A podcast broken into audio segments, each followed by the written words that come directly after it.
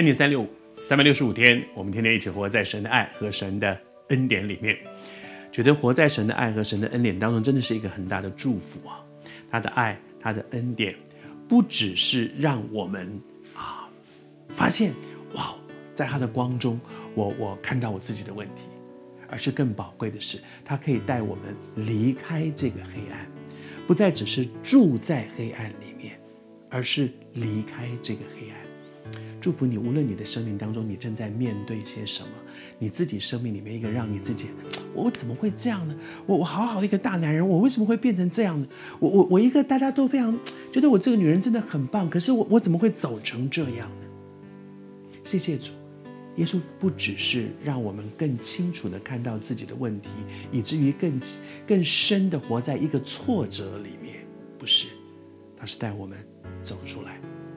而昨天说他来不是审判，不是为了定罪，这只是他第一次耶稣基督来，他带来的是救恩。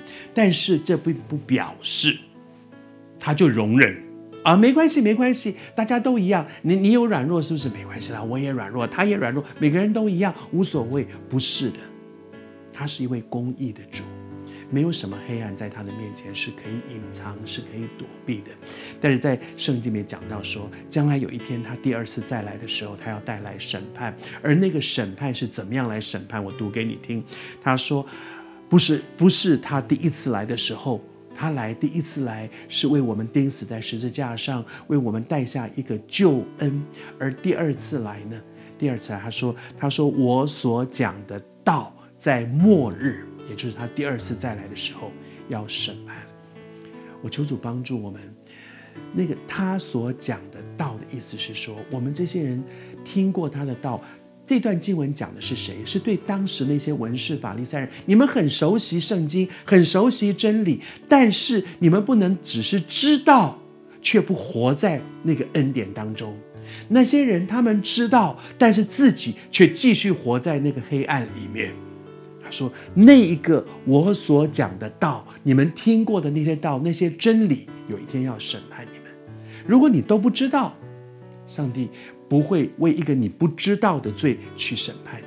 但是明明知道，却容让自己继续活在那个黑暗当中，不是我没办法，我出不来。主已经有一条路给我们，他伸手给我们，但是接下来是我们的抉择。”我要不要把我的手给他说，主啊，求你带我出来，我愿意出来，求你帮助我。上帝祝福你。我再说，当他再来的时候，他要向我们所做的那个审判是什么？